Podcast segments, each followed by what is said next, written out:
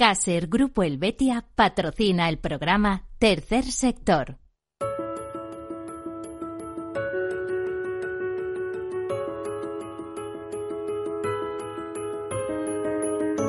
Tercer Sector, un espacio para la economía social. Un programa dirigido por Miguel Benito.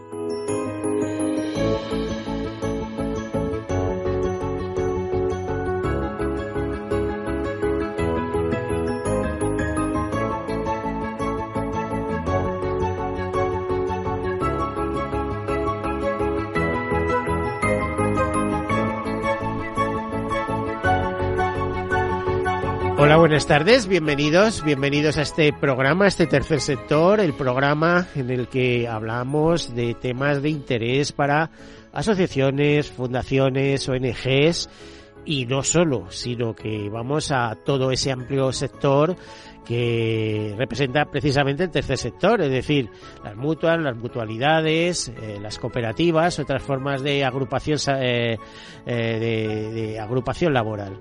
Tercer sector eh, quiere decir que es un sector que no es público, que es un sector privado, pero que eh, tiene características. Por ejemplo, una de ellas es que reinvierte todo eh, todos sus beneficios en el fin fundacional para que fueron constituidos, lo cual no quiere decir que no tengan reservas, que las tienen, pero el beneficio se reinvierte totalmente en esas en ese fin eh, para que fueron constituidas que además trata o está muy en conexión con temas como la acción social, la cooperación internacional, la defensa del medio ambiente, eh, la educación, la lucha contra el hambre y todo tipo de causas justas. Una de ellas, por ejemplo, también la investigación, porque aunque no les parezca, aunque les parezca un poco extraño, gracias a la investigación se puede luchar contra muchas enfermedades, en la forma de lucha contra muchas enfermedades que están ahí y gracias a esa financiación de la investigación pues eh, se puede eh, ir reduciendo y encontrar fórmulas para acabar con males de este mundo. Por lo tanto, eh, digamos que el tercer sector ayuda eh, que eh, ayuda, eh, primero es un sector económico, de economía de personas para personas, pero que ayuda a que tengamos un mundo mejor, hacer un mundo mejor entre todos. Decirles que dentro de este tercer sector, en el caso de España, se considera que hay ONGs entre 24 y 28 mil eh, para ser ONG hay que ser antes asociación o fundación. En el caso de fundaciones se habla de unas 10.000 inscritas, unas 6.000 activas y algo menos de 1.000 eh, en, eh, como miembros de la Asociación Española de Fundaciones.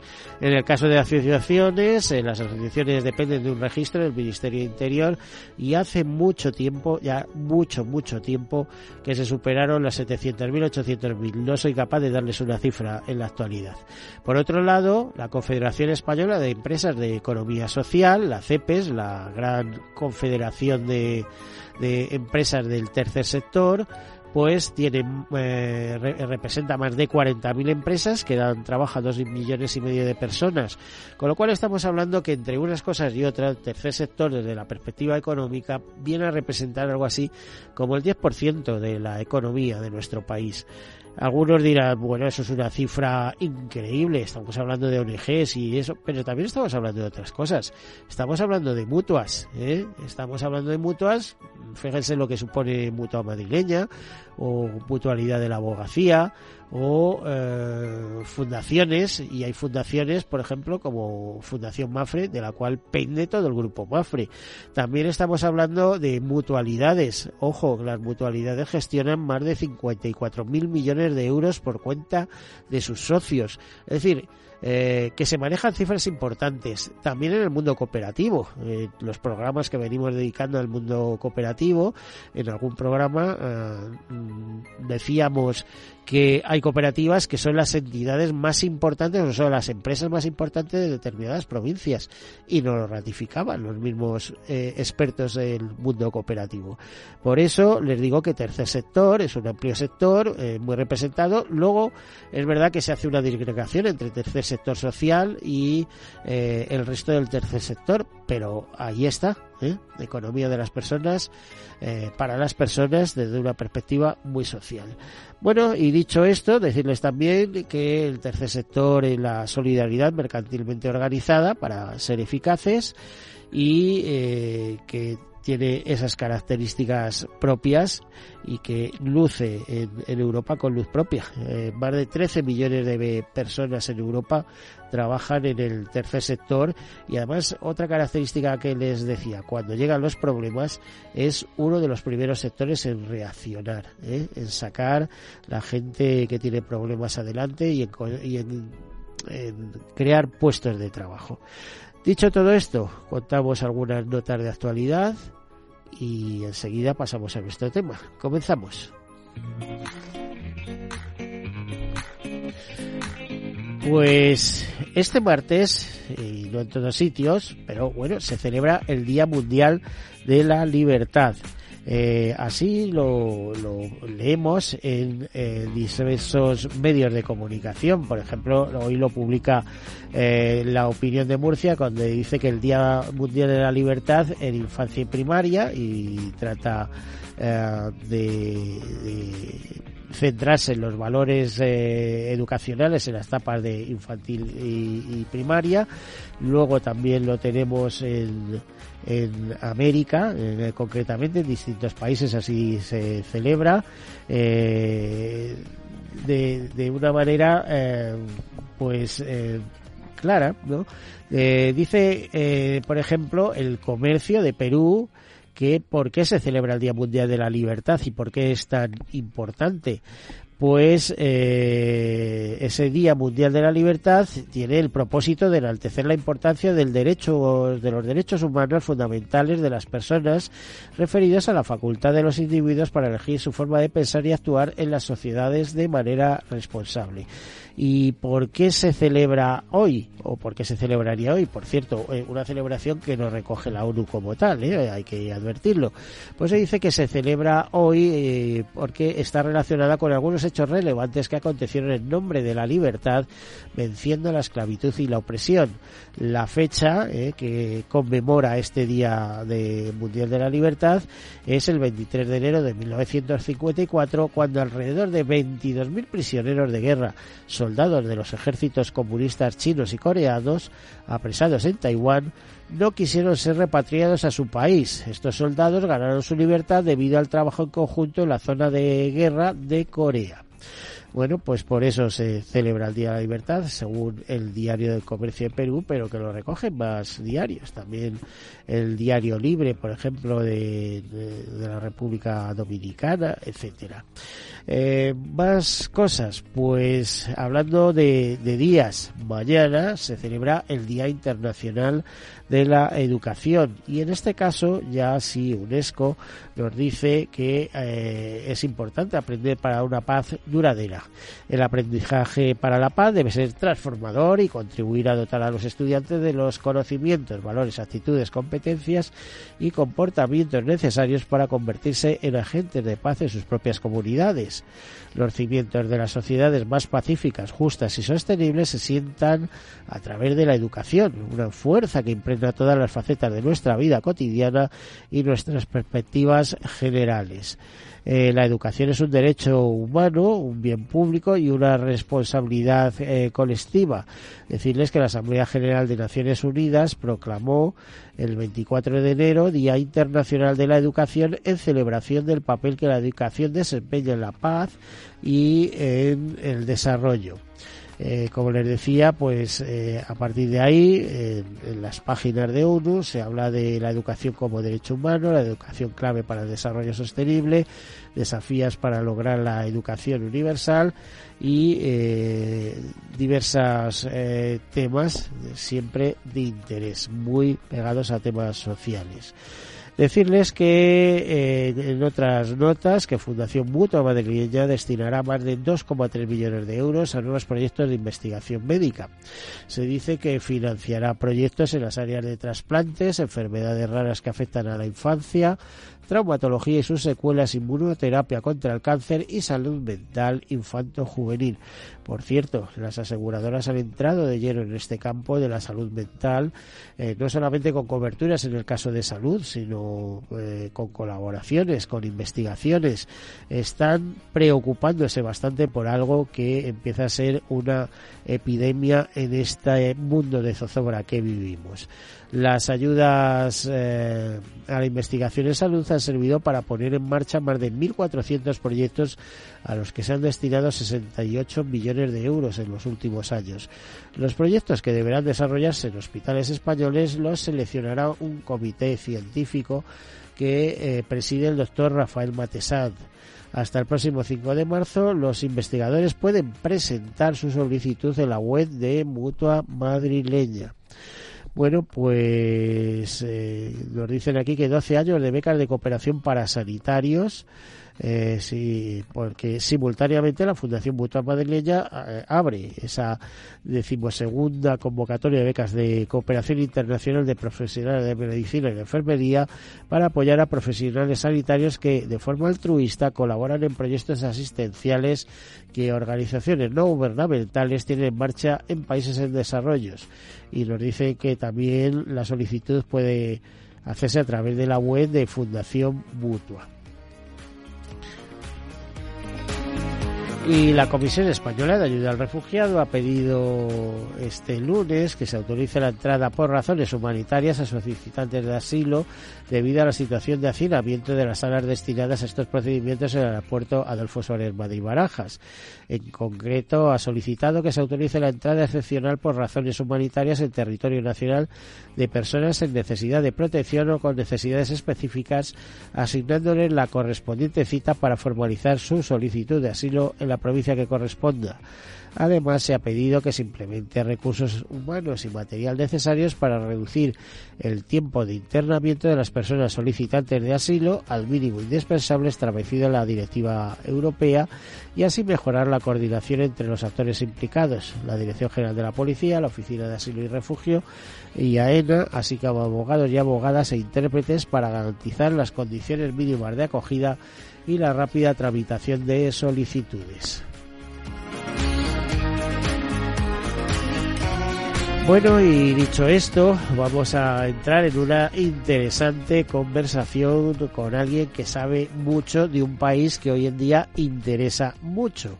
Y nos referimos a Aurora de Rato Salazar Simpson, eh, que es directora general de la Fundación Padre Arrupe una eh, organización que tiene un gran despliegue eh, educacional, eh, con un gran colegio con más de 1.500 alumnos en El Salvador, un país que pues está siendo referencia por las políticas de Bukele y porque ha conseguido reducir bueno, iba a decir prácticamente a cero, ahora nos lo confirmará Aurora, pues todo lo que era delincuencia, bandidaje, eh, maras, etcétera, etcétera, las ha puesto bajo control y ojo, que eso lo había hecho hasta ahora, pero es que además las últimas noticias que he leído al respecto es que encima los ha puesto a trabajar en, pro del país y en que se le abren un porvenir. Aurora, bienvenida, buenas tardes. Hola, buenas tardes Miguel, ¿cómo estás? Muchas gracias por, pues este tiempo que me das. Estoy estupendamente y además encantado que vengas aquí, porque fíjate, explico a nuestros oyentes cómo surge eh, esta esta, eh, esta conversación. Yo he tenido un, tema de salud en diciembre y eh, Aurora me llamó para interesarse de cómo estaba y demás. Y empezamos a hablar y empezamos a hablar de cosas de El Salvador y de la vocación que tienen, porque eh, dais eh, educación a más de 1.500 alumnos, ¿no? Iba a decir pues niños, pero niños, jóvenes, etcétera, que la acompañéis desde primaria hasta la universidad. Desde parvularia, desde que tienen dos, tres añitos hasta los 18, efectivamente. Es un colegio español, o sea que reciben la doble titulación, tanto española como salvadoreña. y eh, está enfocado en educación de alta calidad para gente, para personas vulnerables. En la zona que operamos es una zona muy vulnerable de San Salvador, Soyapango, y eh, bueno, pues justo ayer empezó el colegio, porque allí el colegio va de enero a, a, finales de octubre y justo ayer, lunes, eh, eh, abrimos las puertas para este nuevo curso escolar con más de 1.860 alumnos. Y todo eso financiado gracias a la solidaridad de los españoles, ¿no? Así es, así es, así bueno, en gran parte, algo por el gobierno, algo pondrán... El gobierno de El Salvador nos ayuda mucho. El Banco Interamericano de Desarrollo, bueno, todos esos organismos supranacionales que actúan en la zona, pero ahí estáis, ¿no? Sí, sí, ahí estamos, ahí estamos, en, en, un complejo bastante grande, ya tenemos 10 edificios, tenemos también una clínica asistencial que nace en el año 2008, un poco viendo que los niños muchas veces no rendían porque simplemente les faltaban gafas o, un audífono, nos dimos cuenta de que, claro, la población a la que nosotros atendemos eh, no va nunca al médico. En El Salvador, no solamente vas al médico si te estás Porque no tiene acceso, porque además seguramente será de pago y es poco menos que... ¿eh? Imposible, efectivamente, no tienen, no tienen acceso a una sanidad eh, de calidad y entonces, bueno, pues con esa, con esa idea abrimos lo que pensábamos que iba a ser un pequeño, una pequeña clínica para atender gratuitamente a todos nuestros alumnos, pero viendo la necesidad que había en la zona, pues la abrimos a toda la comunidad y a día de hoy atendemos a unos 55.000 pacientes al, al, año. O sea que imagínate, con 29 especialidades. Y sí, es como un centro de día de la seguridad social de aquí de España. Bueno, pues les decía que en esa conversación que estábamos manteniendo en ese momento, le dije a Aurora, oye, todas estas cosas tan bonitas que me estás contando y además tu experiencia y tu conocimiento, porque tú estás continuamente en El Salvador y conoces a todo el mundo. Aquí estamos hablando con ella, pero ella habla con los ministros de El Salvador como eh, con el conserje de su casa. O sea, es decir, la confianza, tienen una confianza ganada a través de muchos años increíble. Y ¿y por qué no hacemos partícipes a todos los oyentes de estos conocimientos? Vamos a ver, además nos hablabas, eh, me contabas que tenéis un gran proyecto que te gustaría impulsar, que es eh, la apertura de una universidad, ¿no? Sí, Porque la educación en general en El Salvador es un poco deficiente. Así es, así es. Eh, la, educación pública en El Salvador eh, tiene muchos, muchos problemas. lleva siendo uno de los, de los grandes problemas que tiene el país desde hace más de 30 años. Em, entonces, bueno, aunque ahora están intentando abordarlos, evidentemente no es fácil eh, acometer todas las necesidades que se tienen eh, y, nosotros, pues eh, gracias a Dios, ya tenemos 30 años de andadura allí y lo que me gustaría y mi proyecto de futuro, si, si, Dios quiere y me enseña el camino para poder llegar a conseguirlo, es en una parte del terreno que tenemos, que es propiedad nuestro y que todavía no está construido, construir ahí, como dices, una universidad tecnológica y artística eh, bueno, pues para dar cobertura en educación de alta calidad a todo el mundo hasta el final. Eh, bueno, te diría, eh, en los medios aquí empiezas a fichar gente y se van para allá a dar clases rápidamente. Bueno, yo mm, desde aquí lo digo, encantada de la vida. El Salvador es un país precioso que además, como has señalado tú ¿Se ha vuelto seguro de repente? Sí, sí, sí, sí. Llevamos un año largo, casi dos, con una seguridad nunca antes vista en El Salvador, la verdad. Y eh, pues eh, sí, sí, ahora puedo decir que es un país al que yo animo a la gente a ir porque además turísticamente hablando es un país precioso. Aurora, tú me hablabas de cómo es la educación en El Salvador. Pequeñas escuelitas, en pequeños pueblos, que dan cuatro horas, con unos servicios que muchas veces es un agujero en el suelo. Cuéntame lo que me contabas el otro día, que me dejabas por un lado emocionado y por otro te diría que conmocionado. Me decías, bueno, pues sí. hay tanto por hacer, ¿no? Sí, sí, tienen un reto impresionante porque, porque bueno, pues eh, el ministro me contaba hablando con él que efectivamente, eh, bueno, pues tienen mucho por hacer porque incluso a nivel de infraestructura las escuelas del país eh, son muy deficitarias. como dices, muchas de ellas, más o menos el 40%, son unidocente, multi-aula y básicamente son tres o cuatro, es, es, una estructura normalmente rectangular eh, eh, con tejados de, de, chapa y eh, con alumnos de todas las edades y todos donde los niveles. normalmente efectivamente hay unas tres clases donde mezclan a niños desde los 6, 7 años hasta los 14 con un único profesor que va pasando por todas esas clases y que intenta, eh, bueno, pues en cuatro horas lectivas, que es lo que tiene la universidad, la, los colegios públicos en El Salvador, pues enseñar a todos esos niños eh, lo que pueden esas cuatro horas. Evidentemente, eh, pues deja mucho, mucho que desear.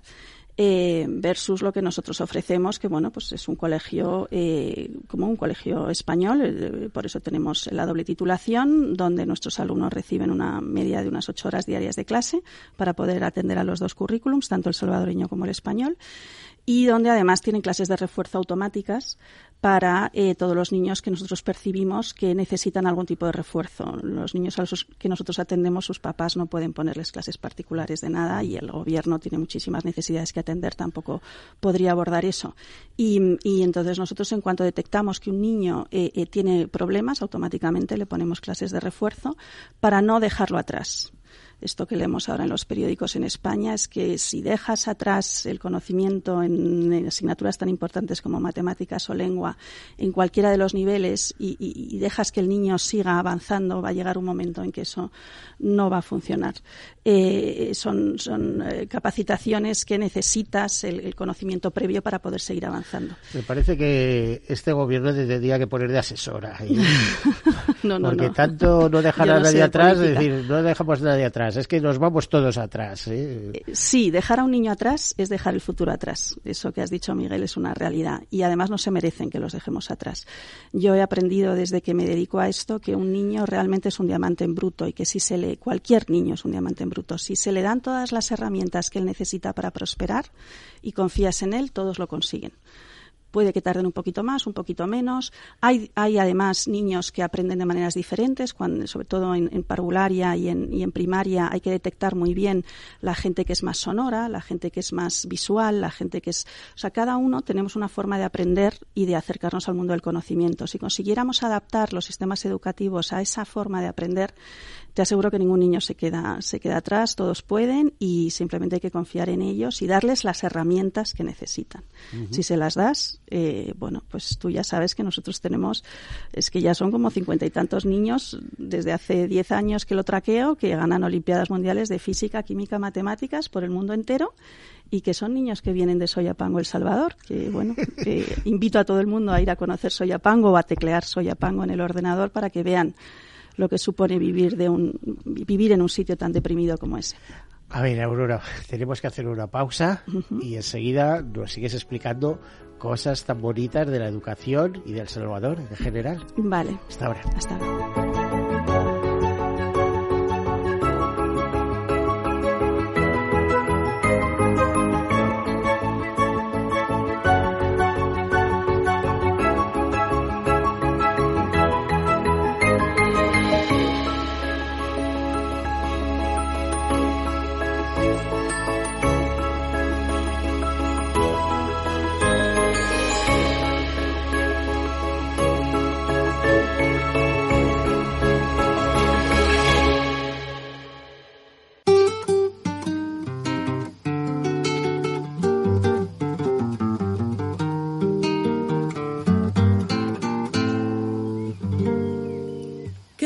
Café, cómo estuvo su agua y panela.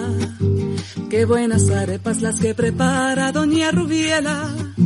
¿Qué tal el ajiaco con el frío de la mañana? Y el sabor de la papa que traje fresquita de la sabana. Discúlpeme si interrumpo su desayuno. Para salir de las dudas es el momento más oportuno. Dígame usted si conoce la molienda o el azúcar es solo una bolsa que le compran en la tienda.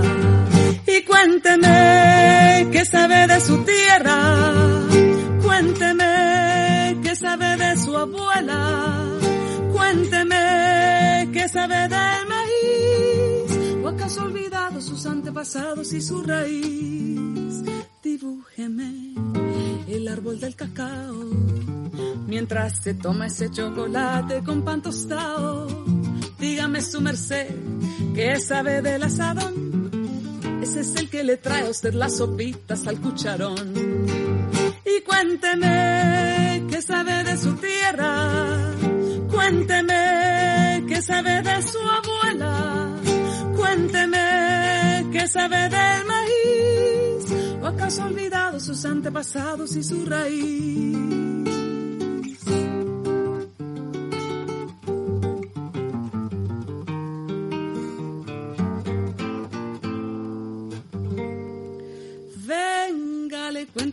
Cuentos del huerto y de la malanga, la yuca, la yota, los chontaduros, la quinoa, las habas y la guatila.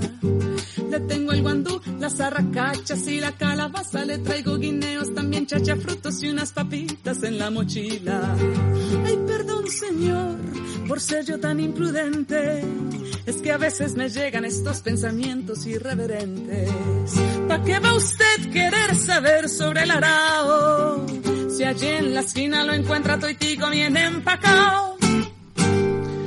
Pues con este toitico bien empacado, que es el nombre de la canción de Katie James, ahí, ahí lo dejamos y retomamos nuestra conversación hoy sobre El Salvador con eh, Aurora de Rato, eh, que es la directora general de la Fundación Padre Arrupe que todos los años nos piden ayuda porque tenéis un gran concierto que este año creo que fue un éxito, ¿no? Sí, el, sí, el sí. último, 2023, etcétera. Un éxito, sí, sí, sí. Y, y, ya estáis preparando el próximo, ¿no?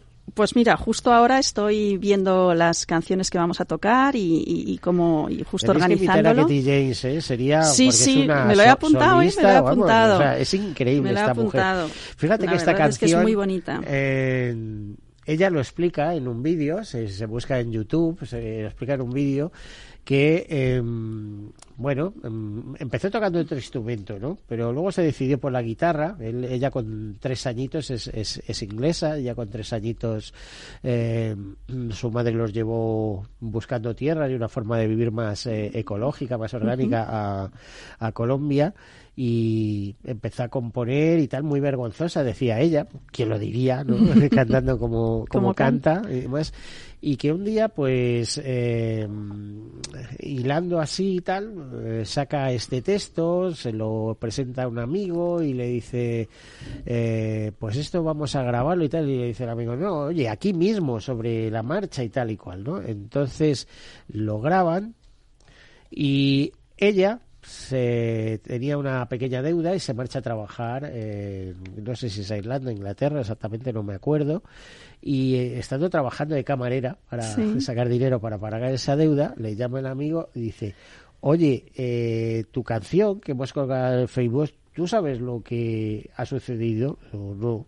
Dice, pues mira, mira el Facebook y se ve que tiene como un billón de descargas. Una Qué cosa bárbaro. Así. Esto, esta canción, por cierto, es es un lema preciosa, Colombia, sí. ¿no?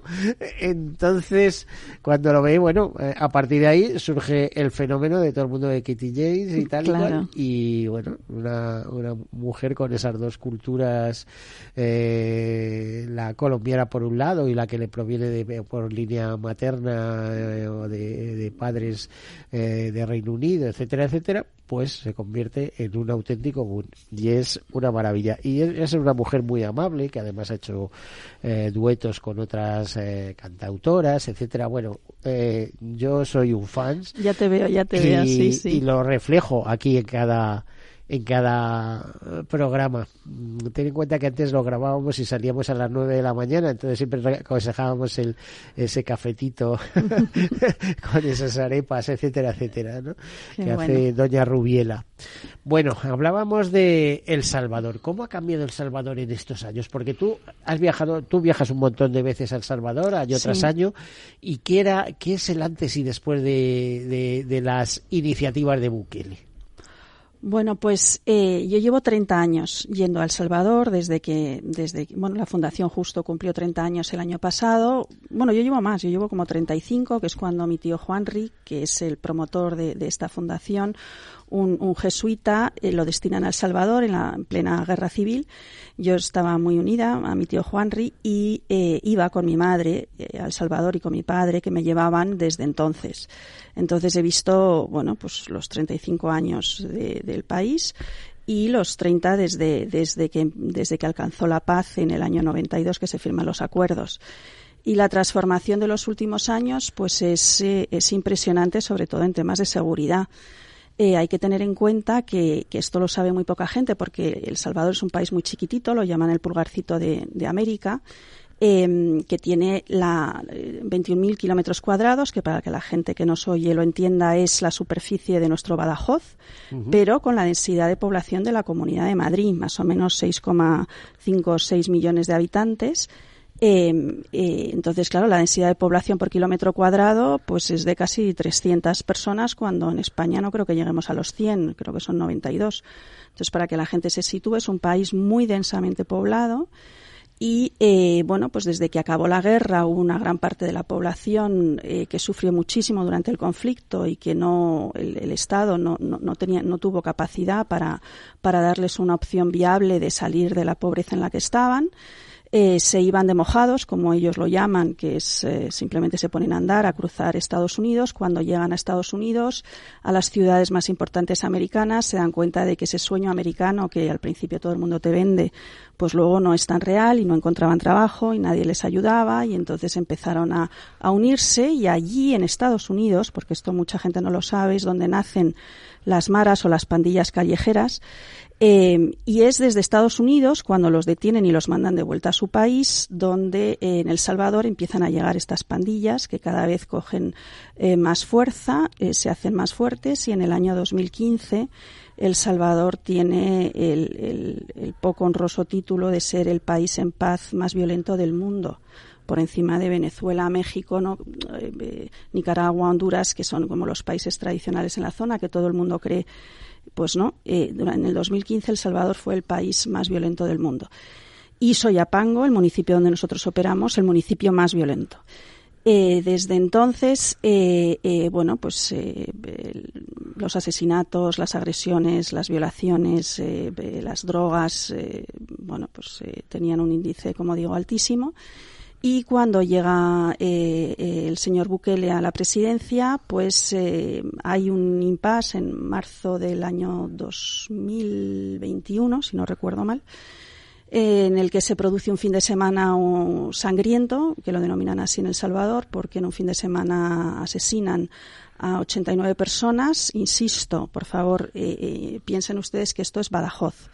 ¿Vale? Que en Badajoz eh, alguien asesina a 89 personas en un fin de semana y entonces, bueno, pues el presidente decide eh, eh, lanzar un estado de excepción y lanza a la calle un estado de excepción que le aprueba la Asamblea de la República y lanza a la calle al ejército y a la policía para poder detener y controlar esta ola de criminalidad. Y bueno, establece un plan que desde entonces eh, plan de lo que él llama un plan de control territorial y desde entonces eh, encarcela a, a 71.000 personas más o menos. No sé la cifra exacta eh, ahora mismo pero ronda ronda ese número. Y bueno pues el Salvador pasa de ser el país más violento del mundo a que ahora tiene una criminalidad bajísima eh, hombre, no es comparable a la española, pero, pero en los ratios en los que ellos se mueven, pues eh, es que ahora hay días donde no matan a nadie. Eso en El Salvador eh, era impensable hace tres, solo tres años. Entonces, en ese sentido, el país es un antes y un después. O sea, mi población eh, Soyapango, que estaba muy controlado por estas pandillas, bueno, pues la gente a la que yo atiendo mm, me dicen cosas tan básicas como, Doña Aurora, ahora puedo sacar mi sillita y, poderme simplemente salir a ver cómo se pone el sol. Eh, doña Aurora, ahora eh, yo vendo fruta en un mercado y, ganando cinco dólares al día, pues antes tenía que pagar la mitad de lo que ganaba como impuesto revolucionario a las maras y, ahora no. Eh, gente que tiene que, con esos cinco dólares tiene que mantener a cinco a seis personas. Sí, porque hay muchísima economía informal. muchísima, muchísima, muchísima economía informal, desde luego donde nosotros operamos. La mayoría es economía informal y entonces, bueno, pues para toda esa gente ha supuesto la noche y el día. La noche y el día. Eh, eh, a ver, Aurora, he leído que hace unos días, ¿no? Que además Bukele eh, ahora, eh, por lo menos a ciertos presos, no sé si por comportamiento además, se les está dando oportunidad de salir de esos centros de reclusión y que están trabajando, ¿no? Están aprendiendo oficios de panaderos, de carpinteros, de mecánicos, de, ¿no? Los ha puesto sí, sí, en ha puesto. por así decirlo. Bueno, les está dando una formación, les está dando una formación. Eh, hay que tener en cuenta que cuando cuando uno mm, conoce eh, los sitios donde estas pandillas operan y conoce la realidad de lo que, de lo que, de lo que vive esa gente, em, entiendes un poco mejor el problema. Desde aquí, desde Europa, mm, no se puede juzgar aquello que nosotros no entendemos. Sí, pero cuidado que nos lo exportan, ¿eh? ¿Eh? aquí hemos importado ya algunos capítulos por ahí. Sí. Pero hay que entender que muchos de estos niños los captan con, con, con nueve, diez añitos, eh, los llaman niños centinelas, simplemente eh, son niños que muchas veces juegan en las calles solitos porque sus mamás o sus papás o sus responsables familiares están trabajando y entonces les regalan un balón o les dan y a cambio me dices quién viene y a cambio, mm, bueno, van sacando información así. Y luego después cuando ya entran en la mara definitivamente eh, ya no pueden salir de ella ni aunque quieran. Y es normalmente gente que no tiene formación. Entonces darles una formación para el futuro es fundamental para que luego después puedan tener otra forma de ganarse la vida entonces, eh, bueno, toda la formación que se les que se les dé y luego después también eh, eh, que trabajen, porque bueno, cuestan un dinero al Estado y el, presidente considera que, tienen que devolver parte de lo que el Estado está invirtiendo en tenerlos en, en las cárceles. Respecto a, la operación que tenéis, me hablabas del centro asistencial. ¿Eso lo, habéis cubierto con antiguos alumnos de vuestro colegio?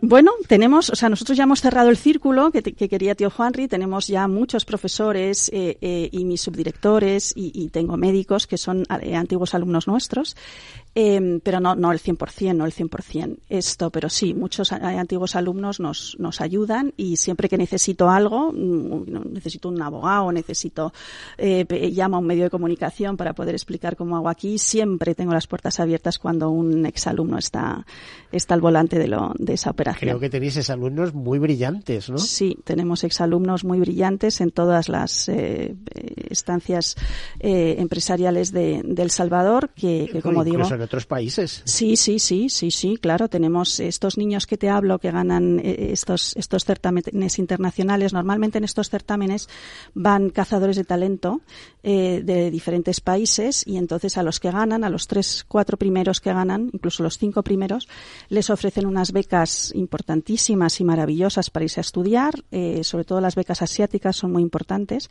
Y tenemos niños, bueno, pues que increíblemente se han ido a estudiar a China, a Japón.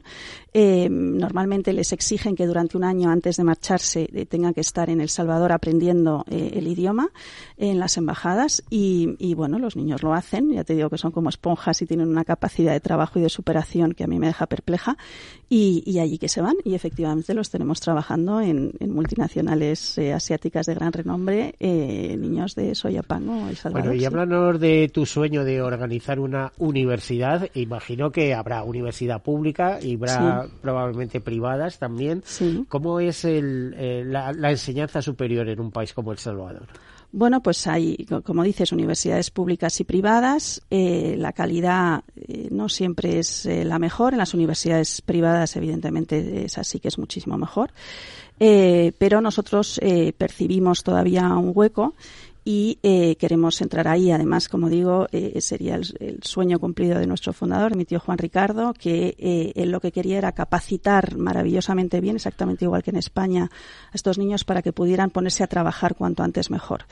Nosotros, además, ahora queremos focalizarnos mucho en, en dos ámbitos. Primero, en el de las artes. Nosotros somos grandes especialistas en el mundo de las artes tío Juanri le encantaba el teatro eh, eh, clásico español y se lo sabía y lo recitaba y eh, veía diríamos Don Mendo y todos los clásicos españoles, y él siempre decía que el teatro aportaba al individuo la capacidad de hablar en público, la capacidad de, de ponerse en la piel de otras personas, de vivir otras experiencias a través de los personajes, y puso el teatro como asignatura obligatoria en el colegio. Eso se mantuvo y luego después cuando, cuando mi madre ya toma las riendas, cuando tío Juanri fallece, ella impulsó también eh, mucho la música, era una, era una gran amante de la música y entonces en nuestro colegio la música también es, es obligatoria y la, y la, y la Como pintura. asignatura para todos. Como asignatura para todos desde los tres años hasta los 18. Te voy a decir una cosa, bueno, mi hijo es musicólogo, ¿eh? Fíjate. Entonces ha estudiado, aparte de eso, ha estudiado violín muchísimos años, etcétera, etcétera. La gente que se dedica a la música desarrolla muchísimo el cerebro Así es. y además tienen eh, una mente muy lógica, muy desarrollada en cuanto a matemáticas, etcétera, organizada, te diría, ¿no? Así una es. mente organizada. Así es, así es. Mira, yo mm, siempre, la verdad es que es cierto que aquí en España las matemáticas es una asignatura que cuesta y a mí me sorprende porque nuestro colegio, eh, estas olimpiadas que te digo que ganan, normalmente suelen ser de letras, o sea, ganamos olimpiadas de matemáticas, física, química, biología. Y yo digo, madre mía, pero ¿cómo somos de buenos dando matemáticas? Y sí, porque eh, nuestros alumnos, eh, por ejemplo, ahora mm, tengo una, un convenio con una institución que se llama Código, que, enseña programación a los niños y que para, para dejarles entrar en código les hacen dos exámenes, uno de lengua y otro de matemáticas. Eh, porque dicen eh, los, los sea, desarrolladores de, so- lo que de está software. en España, ¿no? Efectivamente, dicen los desarrolladores de software. Y, y en esto yo añado también que son las dos asignaturas troncales del conocimiento, las matemáticas, toda la parte eh, tecnológica y la lengua, pues eh, si no comprendes lo que lees, difícilmente vas a poder desarrollar tu cabeza en ningún sitio. Entonces, pero yo no sabía que para, para programar bien, eh, los programadores lo que me dicen es, eh, eh, al final la programación es un lenguaje. Si usted no sabe bien cómo funciona la estructura de un lenguaje, eh, nunca podrá ser un buen programador. Y las matemáticas también por la parte tecnológica. Entonces les hacen el lenguaje exámenes. musical es otro lenguaje. Otro lenguaje, claro. El lenguaje musical es otro lenguaje que tiene sus propias estructuras y que funciona de manera ordenada. Entonces, por eso normalmente los, los músicos son grandes matemáticos también, porque tienen esa lógica en- en- implantada ya en el cerebro por, por su amor por la música. Entonces, nosotros fomentamos muchísimo esa parte del, del individuo. Al final somos personas, queremos hacer buenos ciudadanos, damos mucha importancia a los valores. Y el arte nos ha demostrado, 30 años después, que, sobre todo en, estas, eh, en este colegio que está enfocado a gente vulnerable, si de verdad quieres que los niños triunfen, lo primero que tienen que estar es tranquilos y bien. Si ellos tienen heridas por dentro, no, no pueden desarrollarse como deben. Y como es gente que está acostumbrada a decir que nunca le pasa nada, pues la forma que tenemos de saber si les pasa algo o no es a través del arte. A ver, dedica dos minutos a, a la forma de vida de El Salvador y de la zona donde estáis, porque el otro día me contabas una cosa muy curiosa. Dice, bueno, es que allí una de las cosas que te va a sorprender es que cada dos por tres hay un movimiento sísmico. Entonces Sí. vives, vives en un terreno Sí. que está todo el día moviéndose. Entonces, a ver. ¿qué, qué, qué es esto, Aurora? Bueno, en la lengua de allí lo llaman el país de las hamacas porque, eh, bueno, allí hay muchísima hamaca, claro, y entonces, pues las hamacas siempre se están moviendo. Entonces, eso es lo que significa es que es un, como tú bien dices, es un país sísmico que está todo el rato temblando. Eh, nosotros, eh, yo por supuesto, mm, ya he vivido varios temblores. eh, eh, cuando pasa un temblor lo noto y me despierto automáticamente. Curiosamente soy la única que me despierto, porque gracias a Dios y toco madera nunca he vivido un gran, un gran seísmo en El Salvador. Pero los seísmos de entre 3 y 5, allí mm, los viven con la máxima normalidad y si tocan por la noche, que a mí me ha pasado varias veces por la noche ya, es que nadie se despierta. Soy yo la única que sale de la habitación y digo, bueno, me encuentro el pasillo completamente a oscuras, no oigo ningún ruido, yo no sé muy bien qué es lo que tengo que hacer, eh, eh, y yo oigo todo el rato las, las perchas del armario, clink, clink, clink, clink, porque, porque efectivamente eh, El suelo vibra. el suelo vibra y para nosotros vibra mucho. Entonces, bueno, pues eh, sí, en El Salvador esto se considera la normalidad y, y- y, bueno, y viven con ella con la máxima tranquilidad, vamos, que es que ni se despiertan. Vamos, al final resulta que como estén bien formados y demás, como son muy resilientes Sí. a, a- a todo tipo de temas, Sí, sí. Pues, o sea, eh, han convivido con la, con la violencia de la guerra, ah, de, eh, de las bandas, de, de todo. Eh, son capaces de salir adelante con cuatro dólares, como aquel que dice. Así es. de organizar una familia, de tirar adelante, de... Imagino que el núcleo familiar pesa mucho, ¿no? En este tipo de sociedades. Sí, son sociedades muy matriarcales, donde la mujer suele tener un papel fundamental eh, la mujer puede ser eh, la mamá o a veces es la abuela, la tía, eh, que se hace cargo de los niños porque mm, los niños que nosotros atendemos, yo siempre hago esta prueba, que cuando estoy en el cole me encanta ir a andar y hablar con ellos y les pregunto en clase, a ver, ¿quién de vosotros tiene parientes en Estados Unidos. El 100% levantan la mano. Todos tienen parientes en Estados Unidos y que mandan las remesas eh, que suponen el 21% del PIB del país para eh, ayudar a sus familias que dejan atrás. Entonces, muchos de nuestros niños eh, solamente tienen un responsable familiar que suele ser la mamá, el papá a lo mejor se ha marchado o, o no se sabe muy bien quién es. Eh, o la abuelita. A veces se, va la mamá y se quedan con su abuelita o con su tía. Entonces, como te digo, la figura femenina es, es, es, es muy importante, es una sociedad completamente matriarcal y, y bueno, pues son niños, eh, como tú dices, muy resilientes y con una capacidad de adaptación que yo no he visto una cosa igual nunca. Eh, es muy gracioso porque, claro, ya después de 30 años tenemos fama de colegio muy duro y entonces cuando entran chiquititos y yo les pregunto, me dicen, eh, no sé si lo voy a conseguir porque esto es muy difícil, porque tal, pero conforme van, van avanzando y van dando cuenta de que, se van dando cuenta de que sí que lo consiguen, Em, y que ante un papel en blanco todos somos iguales, da igual donde hayas nacido, da igual eh, la, familia de la que provengas, da igual el dinero que tengas, ante un examen todos igual, ahí solamente vale lo que tienes en la cabeza. Y entonces ganan y sacan las mejores notas. Eh, algo hace clic en su cerebro, no sé muy bien qué es, que son imbatibles. Ten en cuenta, muchos de estos niños no tienen electricidad. sí, sí, viven en unas condiciones bueno, lo que estamos viendo es que eh, últimamente, eh, lo, lo, habrás notado tú también, que tenemos inmigración salvadoreña en nuestro país y centroamericana en general. Sí, sí, sí, sí, eh, España puede ser una tierra de oportunidades para ellos, aunque me consta que luego no trabajan en los mejores oficios de momento, porque con esa capacidad de resiliencia que tienen, como decíamos, pues alcanzarán las metas que quieran, ¿no? Que se efectivamente, efectivamente. Eh, eh, mi experiencia personal, y, me recuerdo que tío Juan siempre lo decía, que el salvadoreño es una persona increíblemente trabajadora, muy trabajadores. Y, y, y con lo que tú dices, claro, esa resiliencia y ese sufrimiento que llevan encima y esa capacidad de superación, pues hace que, que, puedan enfrentarse básicamente a cualquier cosa. Si además tienen una formación como la que nosotros damos y un título, es que el título que nosotros les damos del gobierno de España es, claro, es exactamente el mismo que van a tener mis hijos. Entonces, si yo, si me tocara la lotería, yo pudiera eh, becar al 100% de, más o menos licenciamos unos 150 alumnos cada año, ¿no? Que, que los bachilleres son unos 150. Si yo me tocara la lotería y pudiera becar a, los 150 para que vinieran a estudiar aquí en España, entrarían en cualquier universidad española como, como cualquiera de los niños españoles y por ende europea.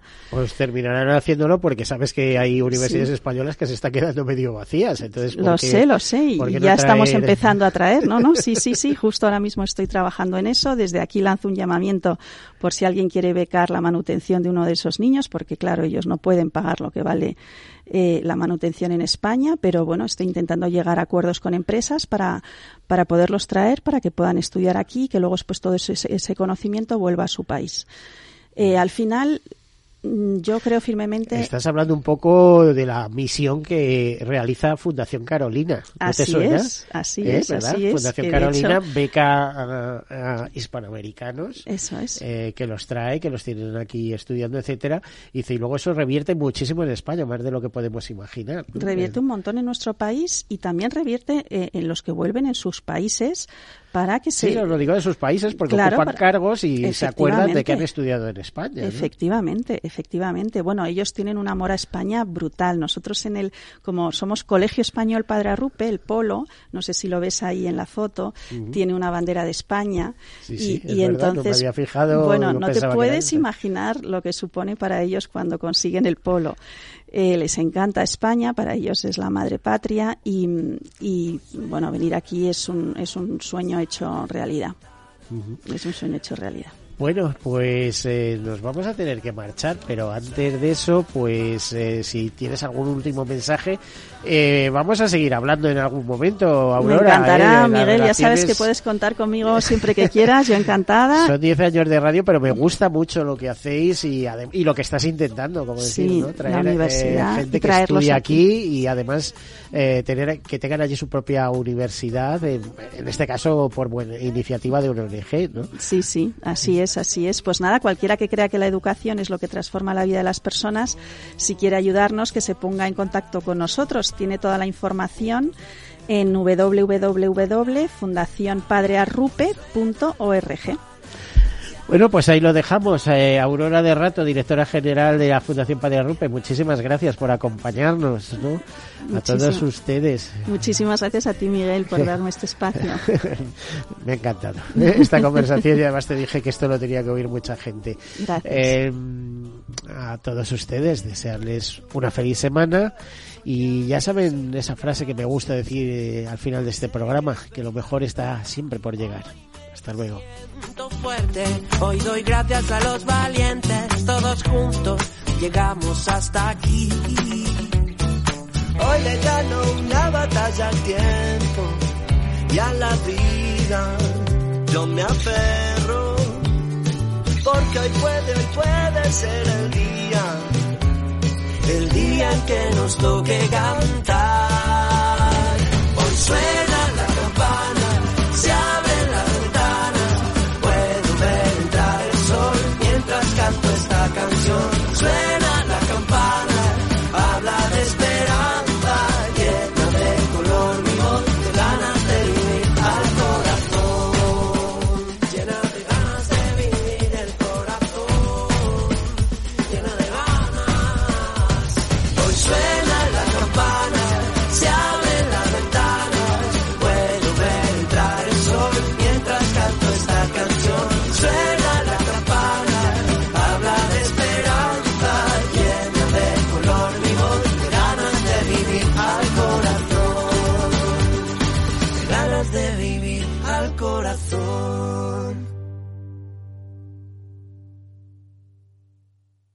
Caser Grupo Helvetia ha patrocinado el programa Tercer Sector.